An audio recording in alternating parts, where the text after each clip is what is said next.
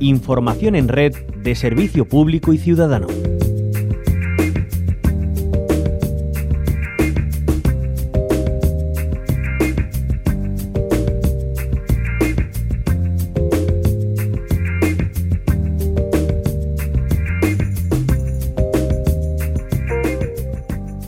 Seguimos haciendo balance del año que acaba de terminar y miramos al horizonte de este año 2024 que acaba de arrancar.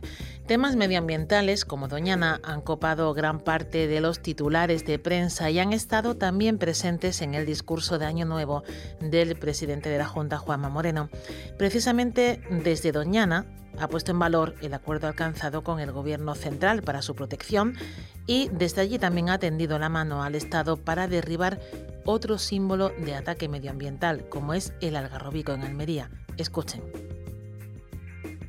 Una vez que el futuro de Doñana está despejado, llega la hora de afrontar otra deuda que tenemos pendiente con el medio ambiente en Andalucía, la demolición del algarrobico. Este edificio se ha convertido en un símbolo del urbanismo salvaje de la costa mediterránea, en concreto en una de las zonas más bonitas del Mediterráneo, como es el Parque Natural Cabo de Gataníjar. Y ya va siendo hora va siendo hora de tirar al suelo esa mole de hormigón y devolver ese espacio al conjunto de los ciudadanos y a la propia naturaleza. Y si hay una organización que ha señalado como con firmeza al algarrobico y desde el primer momento esa ha sido Greenpeace. Hoy nos acompañan, hacemos balance, marcamos objetivos desde 2024 con María José Caballero, responsable de campañas de Greenpeace. Bienvenida a la onda local de Andalucía. Hola, muchas gracias. Bueno, no es mal deseo, ¿no? Que dejemos de ver el agarróbico eh, construido donde está. María José, ¿cómo valoras esas palabras del presidente de la Junta?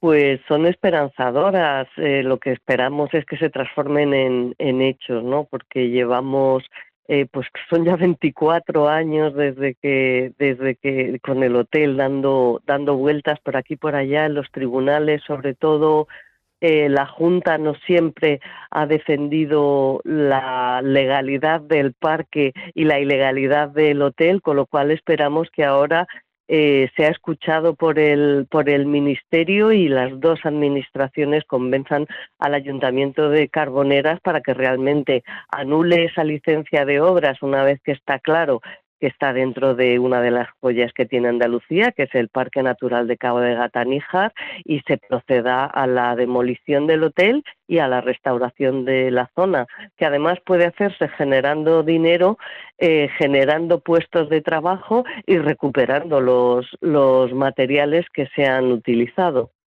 ¿Sería el, paso definitivo esa anulación de la licencia? ¿Es, ¿Con eso ya podríamos decir que eh, se podría comenzar a derribar el agarróbico? Pues eso es lo que hace justo un año nos dijo el Tribunal Supremo ante una de, las denuncias que, presentó Greenpeace, eh, que simplemente hacía falta esa, eh, que esa licencia de obra se anulara para poder decretar la demolición. Entonces creemos que, ya no queda ya no queda más. Eh, eh, no no tendría las administraciones no tendrían por qué eh, retrasar la demolición de, de, este hotel ilegal que es como has comentado tú, como ha dicho el propio presidente, un símbolo de lo que no se tiene que hacer en la costa, sobre todo porque es que no podemos obviar lo que está diciendo la ciencia, eh, en el Mediterráneo el, el, nivel del mar está subiendo tres veces más rápido de lo previsto y lo que tenemos que hacer es hacer que las costas estén en buen estado para protegernos, no poner muros de cemento que hacen que eh, sea mucho más violento el, impacto que está teniendo el cambio climático en todos nosotros. Em, bueno, María José, además de eh, del algarrobico, eh, el presidente eligió, y no es casualidad, Doñana como escenario para ese discurso de Año Nuevo. con este acuerdo alcanzado con el Gobierno Central, podemos decir que Doñana está protegida, al menos lo que está en la mano del hombre. Las lluvias no están eh, al alcance del ser humano, ¿no? Pero bueno, por lo menos administrativamente podemos decir que Doñana está, está protegida. Está mucho más protegida que antes de, o sea, al haber conseguido detener esa propuesta inicial para legalizar casi 2.000 hectáreas de regadíos ilegales sin que haya agua para regarlos, eh, se, ha, se, ha, conseguido eh, detener la mayor amenaza que había, pero Doñana, por desgracia, eh, afronta muchos más, muchos más problemas porque sabemos que, sigue, que siguen sucediendo cosas que no tendrían que pasar en un parque nacional que es una joya ya no en nuestro país, es una joya en toda Europa con lo cual se agradece ese acuerdo, que las administraciones se pongan de, acuerdo en estos momentos en el que casi lo único que vemos por todos lados es polarización que se pongan de acuerdo para proteger Doñana es una buena noticia, pero ahora queda que se haga efectiva, pasar de las palabras a los hechos. Bueno, son dos temas que en Andalucía eh, han copado eh, y han corrido ríos de tinta eh, sobre ambos temas. está también la sequía sobre la mesa, que bueno, es un problema especialmente acuciante en Andalucía, pero también en todo el territorio nacional. Em, además de eso, ¿qué, qué temas son los que destacáis de, de 2023? ¿Qué ha sido lo mejor y lo peor? Pues hemos visto, hemos tenido buenas noticias, ¿no? Sobre todo porque sabemos que muchos de los males que afrontamos tienen que ver con el cambio climático, que está eh, provocado por esos gases, ese CO2 que estamos emitiendo a la atmósfera y que le está poniendo una, una manta al planeta que le está recalentando. Entonces, eh, se trata de dejar de utilizar combustibles fósiles y utilizar energías renovables. Y este año, por primera vez, las energías renovables han producido más electricidad que las energías sucias, o sea, el gas, el petróleo, el carbón y, la nuclear en nuestro país.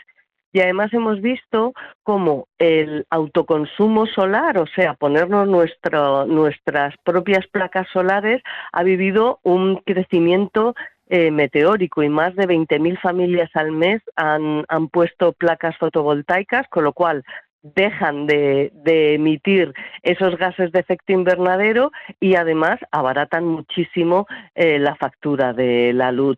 Luego hemos visto algunas noticias también que ya salen en las que España ha participado, pero que tienen que ver con nuestro, con, una parte de sentirnos orgullosos de buenas noticias. La mejor, sin duda, ha sido ese acuerdo histórico en la ONU para aprobar un tratado global de los océanos que proteja el 30% de las aguas internacionales. Esto es histórico porque a día de hoy es muy difícil poner a, más de 100 países eh, de acuerdo.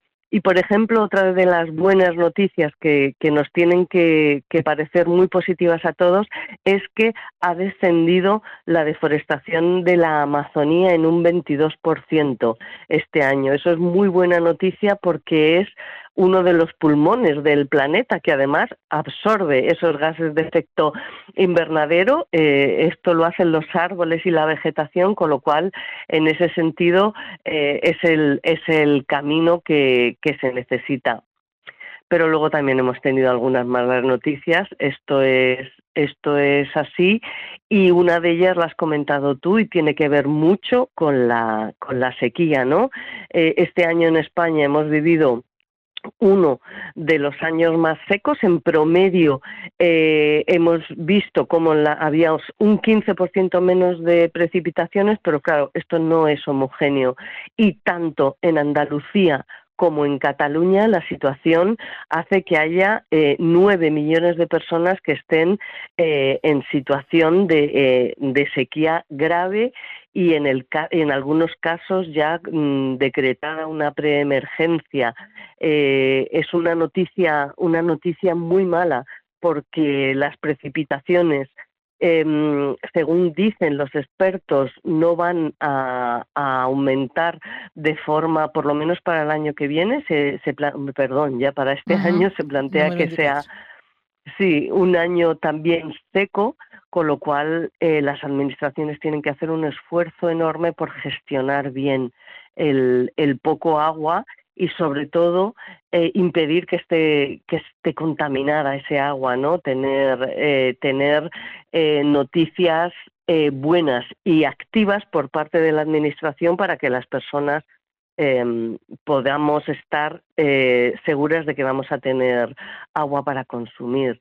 Y como noticias eh, eh, malas generales, pues tenemos que hablar de la situación que se ha dado con esos eventos meteorológicos extremos. Ha habido más de 100 en todo el mundo. En el caso de España se han dado 30 locales y, y de esos, de todos los que ha habido, los 10 eh, peores han causado más de 7.600 víctimas directas. ¿no? En España ha habido cinco víctimas directas por olas de calor, por, inundaciones.